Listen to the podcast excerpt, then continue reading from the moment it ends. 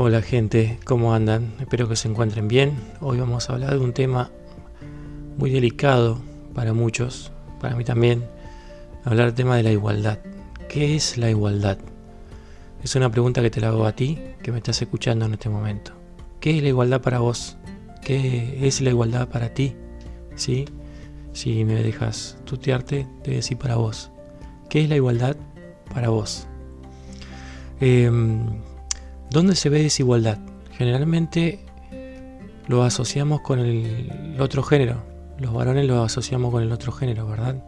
Pero también se ven desigualdades en otros aspectos. Por ejemplo, eh, vemos desigualdades ante el impedimento físico de una persona, ¿sí? donde el trato eh, laboral puede ser un poco más dificultoso para la persona que tiene un impedimento físico que para otra persona que está bien, digamos, normal, entre comillas, normalidad, ¿no?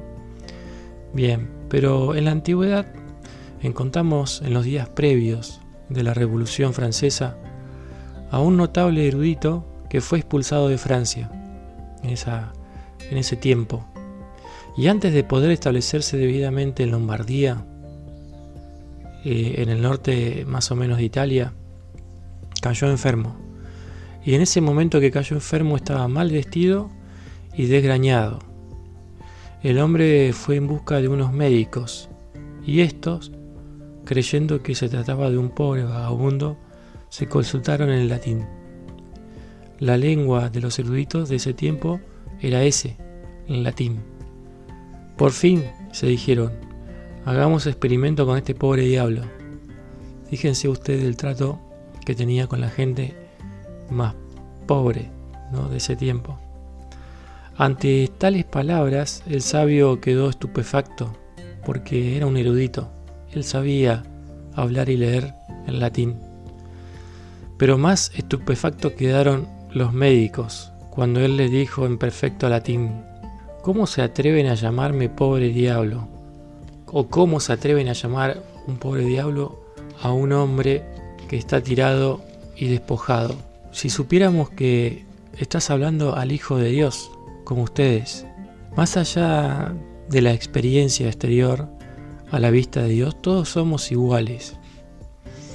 Él no hace acepción de personas, no aprecia a uno más que a otros. Dios solo distingue a buenos y malos, a injustos, a, justos, perdón, e injustos. Por los demás, Él ha hecho de su sangre a todo linaje de los hombres. Esto se encuentra en Hechos capítulo 17 versículo 26. Para el Creador no cuenta el color de nuestra piel y tampoco nuestro grado de instrucción o nivel económico.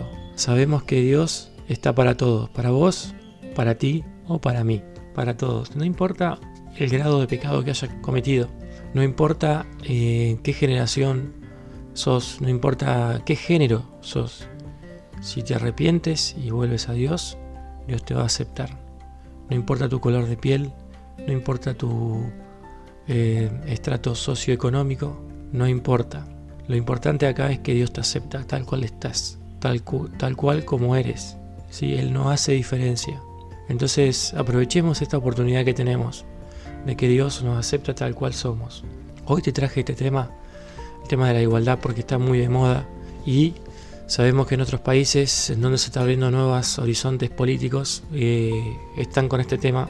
Nosotros en Argentina ya estamos acostumbrándonos a esto que es el tema de las igualdades o desigualdades, como lo llaman algunos grupos políticos. Así que bueno, te lo dejo para que reflexiones un poco más. Si quieres saber para quién es la sangre de Cristo, búscalo en Hechos capítulo 17, versículo 26 y ahí te va a decir para quién vino, para quién vino a salvar, ¿sí? ¿A quién vino a salvar? ¿Para vos, para ti o para mí? O para todos. Que el Señor te bendiga y que tengas una bendecida jornada.